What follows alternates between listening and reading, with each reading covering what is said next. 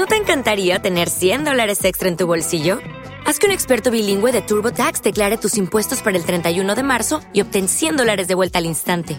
Porque no importa cuáles hayan sido tus logros del año pasado, TurboTax hace que cuenten. Obtén 100 dólares de vuelta y tus impuestos con 100% de precisión, solo con Intuit TurboTax. Debes declarar para el 31 de marzo. Crédito solo aplicable al costo de la presentación federal con TurboTax Full Service. Oferta sujeta a cambios o cancelación en cualquier momento.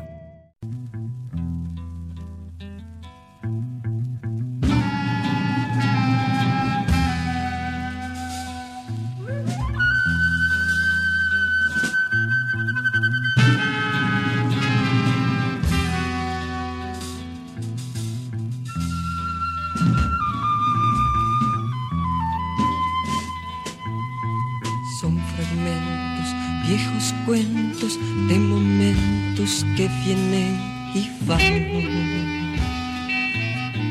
He salido de paseo por un mundo que ha quedado atrás. Cuenta un cuento, amigo mío, no tenemos que dormirnos. El sol quema y no hace frío, hoy seremos campesinos. Cuenta un cuento, amigo mío, no tenemos que dormirnos. El sol quema y no hace frío. Hoy seremos campesinos. La mañana de sorpresa nos tomó, pero el sol corrió ligero y nos ganó.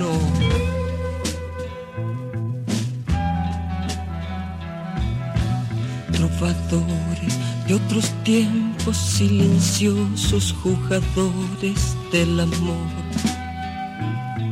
Alguien canta y una manta se recuesta sobre el cuerpo de los dos.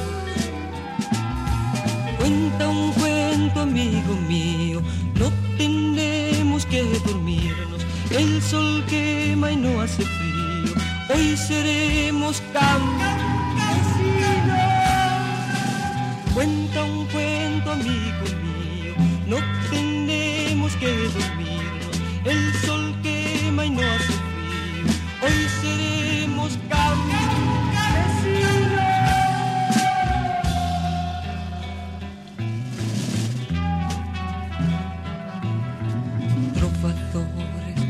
otros tiempos, silenciosos jugadores del amor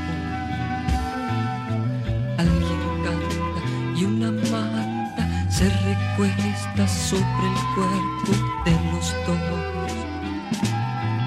Cuenta un cuento, amigo mío, no tenemos que dormirnos. El sol quema y no hace frío. Hoy seremos campesinos.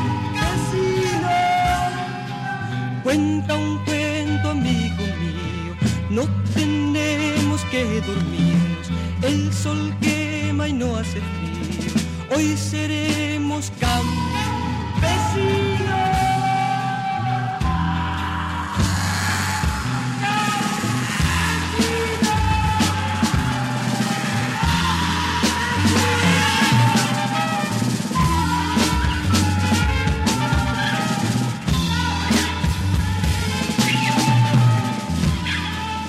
Bueno, estamos con Juanjo Carmona, autor del Paladín de la Libertad, que me lo acaba de regalar. Muchísimas gracias. Por favor, usted lo merece. Eh, ya va por la tercera edición el libro. Tercera edición. A punto de agotarse ya la tercera edición. El libro salió en el 2006. Y bueno, en todos estos años hemos vendido una buena cantidad de libros. Por suerte a la gente y a los amigos le ha gustado mucho. Y tuve la suerte de que, bueno, para esta tercera edición, Luis Alberto Spinetta escribiera unas líneas para la contratapa y lo mismo León Gieco, así que bueno, gente que al leer la primera edición se quedó, se quedó copada con el libro, así que bueno, es un honor para mí estar teniendo esta tercera edición. Bueno, así que todos los que quieran saber mucho más de lo que hoy podemos cubrir, ya saben, eh, El Paladín de la Libertad por Juanjo Carmona. Bueno, avanti. Bueno, veníamos ahí escuchando es la canción que compuso para Tanguito, levemente o triste, en, en, esas primeras noches de naufragio, como ellos llamaban, al ir de un lado al otro de la ciudad. Miguel cae de esa pensión donde conoce a Morris, todavía diciendo que es folclorista y, muy reticente a escuchar Bob Dylan o escuchar los Beatles y a escuchar toda esa música nueva que para él era colonizante. Eh, pero bueno, un poco la fuerza de, sus amigos y ese grupo de pertenencia al cual él, ingresa, formado por Morris, por Pajarito Sauri, por Tanguito, por Pipo Lernú, por Javier Martínez, de a poco y por la insistencia de Pipo con quien comparte habitación, es que empieza a entender la poesía de Dylan y la poesía de Dylan lo lleva a, escuchar y, a aceptar a los Beatles y un mundo multicolor se le abre en ese entonces y fue cuando empezó a, trabajar un poco más las canciones psicodélicas y a formar aquellos primeros abuelos de la nada, ¿no?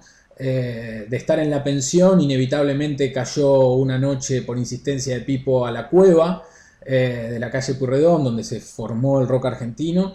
Y a partir de ahí fue que, bueno, nunca más dejó de ser una figura importante para el rock argentino, ¿no?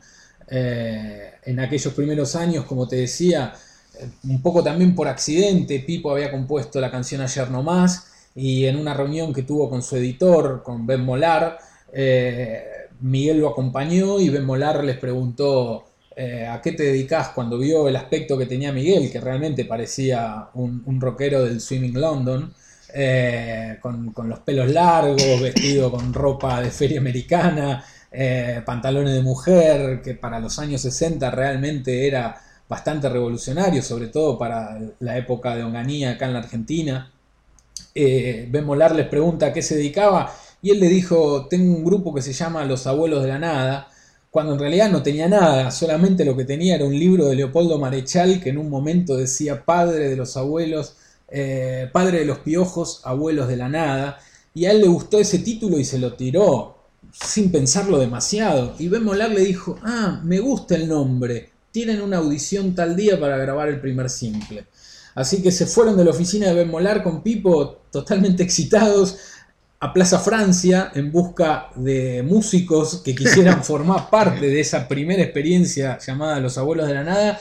Y así fue que apareció Claudio Gavis, y así fue que apareció Pomo, y así fue que aparecieron los hermanos Lara, que formaron parte de, aquel, de, aquel, de aquella primera experiencia, y se encerraron en la casa de Pipo Lernú, eh, gracias a, la mamá de Pipo, Mabel, que les abrió las puertas del living de su casa. Ya parece entonces Pipo por falta de dinero había dejado la pensión y se había mudado a su casa. Y como no quería dejarlo solo a Miguel, había hablado con su madre y entonces Miguel y Pipo ya estaban viviendo en la casa de él. Eh, y empezaron a ensayar en el living ahí de la calle Billinghurst y, Las Heras, acá en, el barrio de Palermo.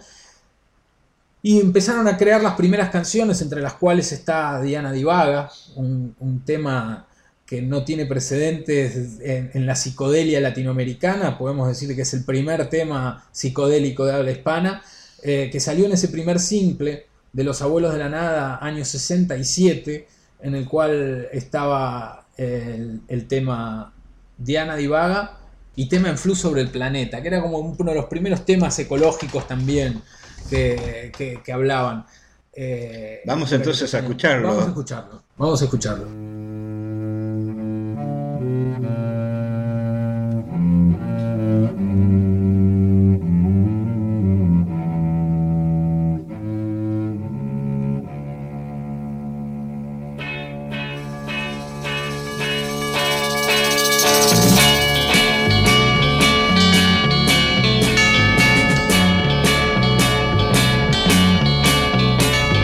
Cristian es la niña que besa las flores, saluda a los pájaros y capa.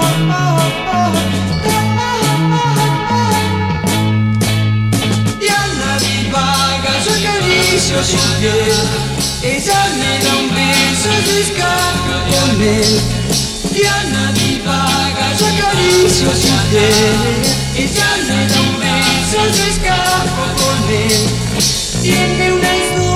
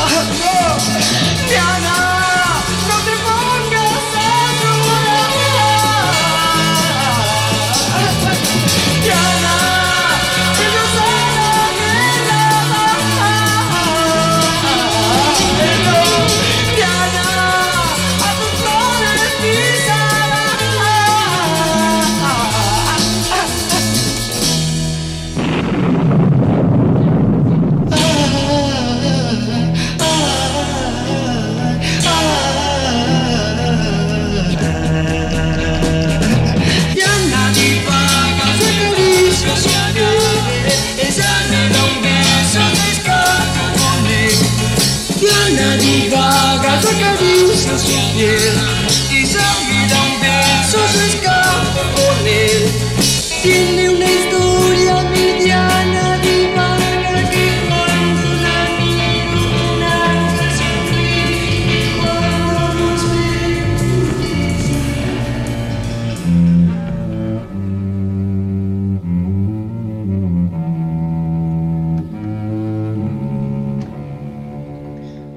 Tremenda la canción, ¿no?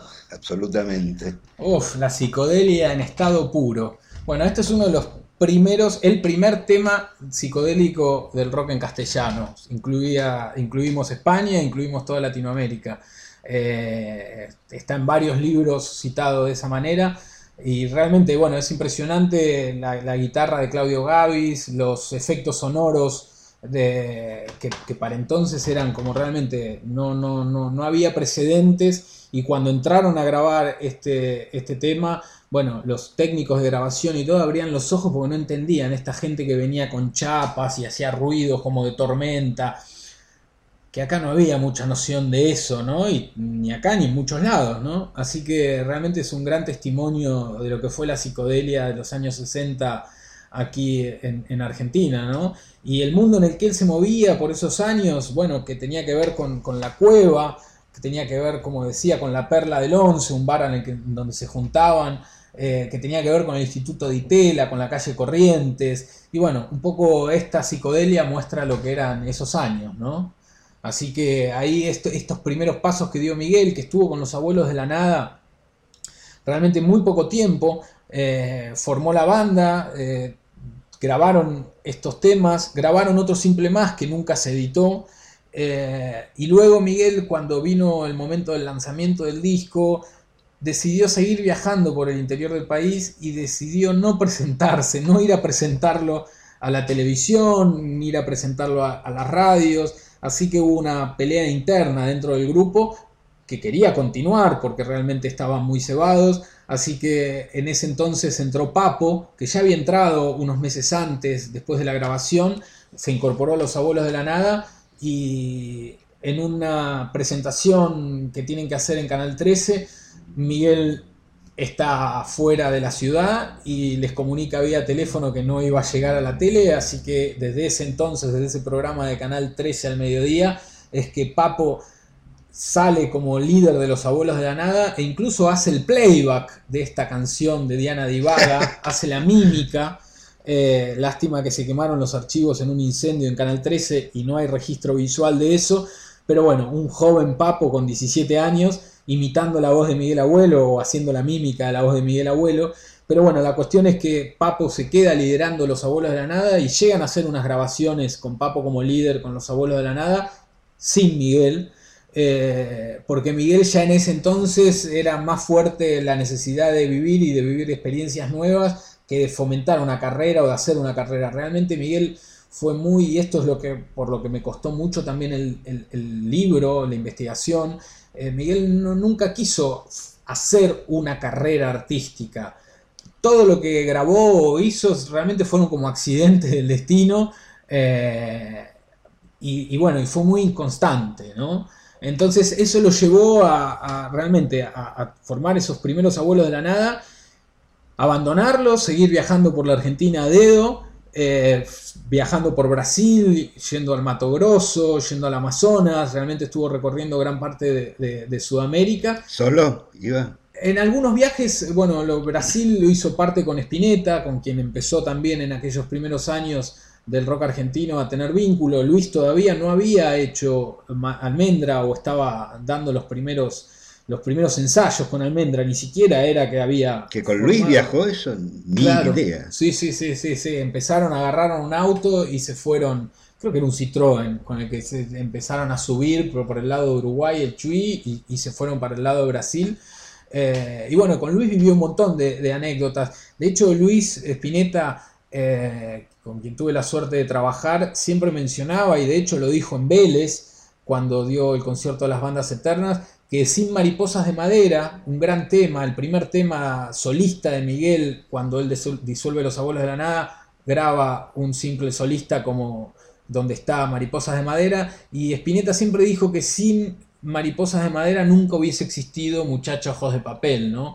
Porque para, para Luis Alberto, Miguel Abuelo fue un faro, fue alguien que le, según palabras textuales de él, fue alguien que le explicó y le enseñó cómo trabajar la poesía, porque hasta ese entonces Miguel, eh, perdón, Luis Alberto quizás estaba más imantado por poetas más rococó, más eh, ayornados, y entonces eh, Miguel Abuelo le decía siempre, deja afuera toda esa verdulería y todas esas analogías que haces, simplifica, simplifica. Y dice Luis Alberto que gracias a esa simplificación fue que llegó a, componer nada más y nada menos que Muchacho de Papel. Así que es un buen momento para escuchar Mariposas de Madera, ¿no? El tema que dio origen a Muchacho de Papel. Absolutamente.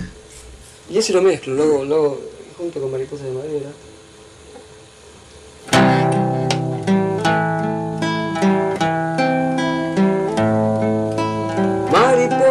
De madera, yo te voy a regalar, a ver si te guardas algo y no lo largas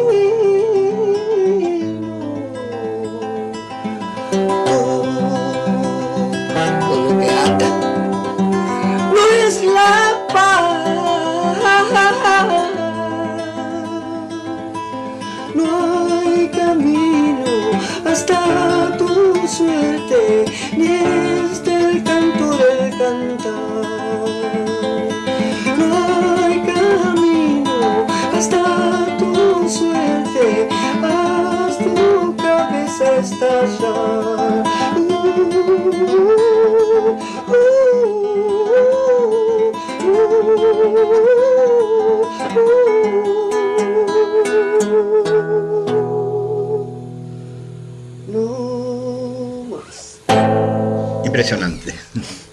Tremendo tema. Siempre estuve enamorado de ese tema. ¿Quién no, no? Sí, ¿cómo, cómo no estarlo?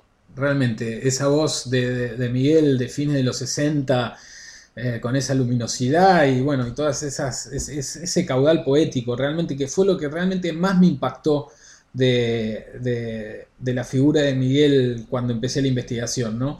Y me preguntabas al comienzo de esta entrevista acerca de por qué escribir el libro.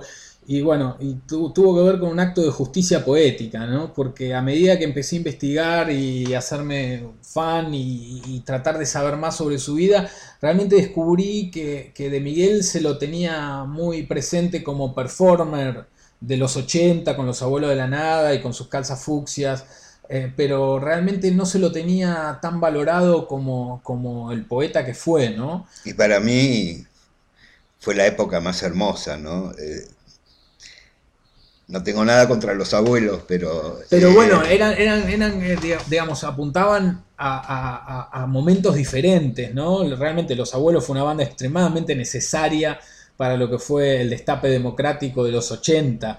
Y, y quizás esta, este, este- estas poesías cantadas como Mariposas de Madera, Hoy seremos campesinos, o Levemente o Triste, digamos, obedecen a la necesidad de, de- poesía de fines de la década del 60, ¿no? Y, y de, de- esa necesidad de expresión. Así que me parece que, que- que- las dos tienen una validez, pero bueno, realmente entretenedores ha habido muchos en la historia de la música. Grandes poetas, quizás no tanto. Entonces por eso quizás nos gusta más eh, esa parte, ¿no? Sin, sin, desmerecer la otra, pero... Sin desmerecer la otra, realmente yo me dedico al mundo del espectáculo y ya llevo muchos años trabajando en esto y, realmente he sabido valorar a los entertainment, como le dicen en Estados Unidos o en el mundo anglosajón, a los entretenedores, ¿no? A, quizás figuras que no tienen un talento descomunal o no hacen grandes obras, pero realmente tienen la magia de captar a los grandes públicos. Y Miguel con los abuelos de la nada llegó a ser una, una mezcla exacta entre un gran entretenedor y un gran poeta, porque realmente las canciones como Himno de mi corazón o canciones que, que han y siguen sonando en las radios como si no tuviesen edad, eh, realmente muy poca gente consigue llegar a los grandes públicos con mensajes tan fuertes, ¿no? Entonces eso es algo que a pesar de que los abuelos son una banda divertida para el, para el momento democrático y, una banda hecha para hacer bailar, bueno, tenían una, fuerza poética que estaba muy presente. Sí, y una banda aparte de, músicos excepcionales, ¿no? Totalmente, totalmente. Realmente eso es otra de las cosas que, marcaron la carrera y la vida de Miguel Abuelo, ¿no? Yo me acuerdo cuando me llegó a conocerlos Andrés Calamaro era un niño. Era, un, niño. Sí, lo mismo Melingo. Lo mismo Melingo. Eh, dos personalidades que hoy por hoy han construido unas carreras tremendas y ya en los abuelos depuntaban. Bueno, Melingo estuvo dos años en los abuelos y por su propia inquietud se fue a formar los twists y realmente ha, hecho de todo y en los abuelos versión 1, como decía, estaba Claudio Gavis, estaba Papo, estaba Pomo, que luego fue de mm. Invisible y tocó con Luis Alberto muchísimos años. Y en la versión 2 de Los Abuelos de la Nada, la de los 80, nada menos que Calamaro, Cachorro López, uno de los productores más importantes de habla hispana, eh, estaba Basterrica, estaba Daniel Melingo, realmente era un, combo de músicos. Un supergrupo, era un supergrupo. Y la tercera versión de Los Abuelos de la Nada, ya cuando se disuelve la, la versión Calamaro, la versión 2, la tercera versión con Cubero Díaz, con Juan del Barrio. Realmente Miguel se ha rodeado un poco por, por, por la por su ángel. Por su ángel ha, logrado tener unos músicos increíbles. Y lo mismo sucede cuando, eh, luego de toda esta experiencia en la década del 60, donde él graba con Mandioca, estos primeros simples que estábamos escuchando, como Mariposas de Madera, como hoy seremos campesinos, eh, como Levemente o Triste, cuando él graba todas estas canciones, empieza a surgir una cierta popularidad y un cierto interés de parte de la industria discográfica de que él grabe un disco, un LP, porque hasta ahora eran todos simples. Y sucede lo mismo, él abandona y, decide no grabar y deja plantadas las sesiones de grabación en TNT y para seguir viajando por Latinoamérica. No imagino Luis Alberto y Miguel Abuelo juntos, la verdad, es, esa no, viajando no, me, no, no, se me cruza. Sí, bueno, viajaron no solo por Latinoamérica, sino que estuvieron, eh, en un, como te decía, en un momento, después de grabar estos simples, Miguel realmente no solo empieza a viajar eh, físicamente, sino también su mente empieza a probar nuevas sustancias y a meterse en los viajes lisérgicos. Y como siempre dice, como alguien menciona en el libro, ya no recuerdo si era Javier Martínez o qué, que nombraba que después de Tanguito, el que le seguía en la escala del reviente era Miguel Abuelo.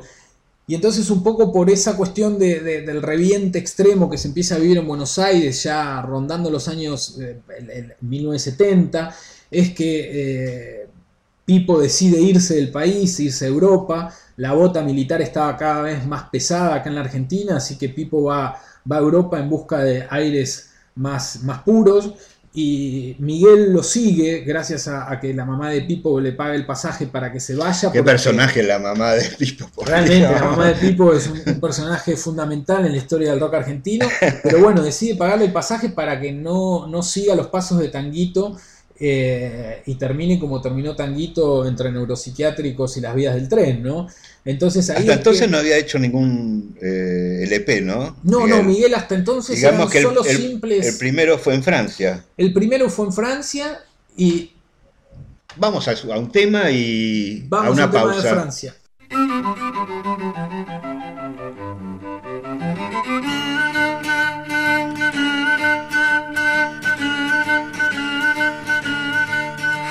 me gusta este lugar por las mañanas, cuando el sol entra por las endijas y se acuesta sobre nuestra cama.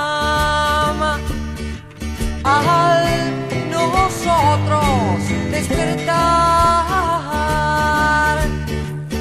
al nosotros despertar.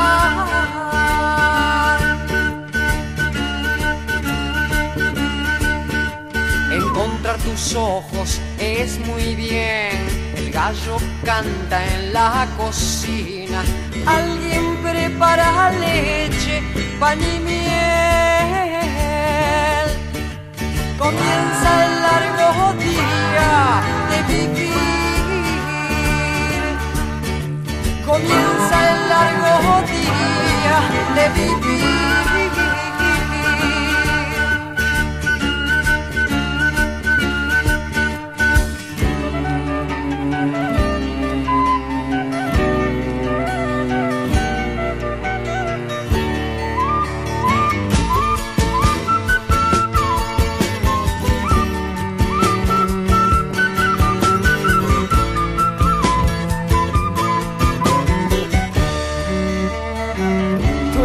Farol en mi guía, tú eres la luz de mis naves, tú eres color en mis sueños,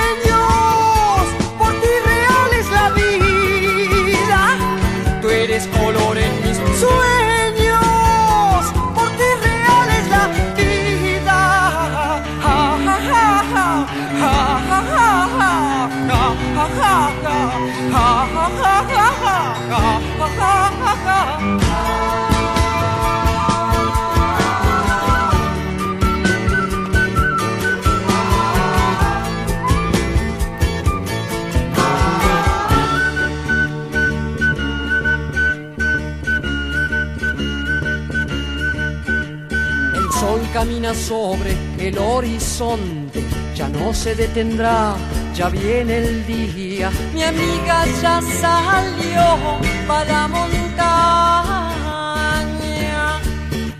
Me gusta verla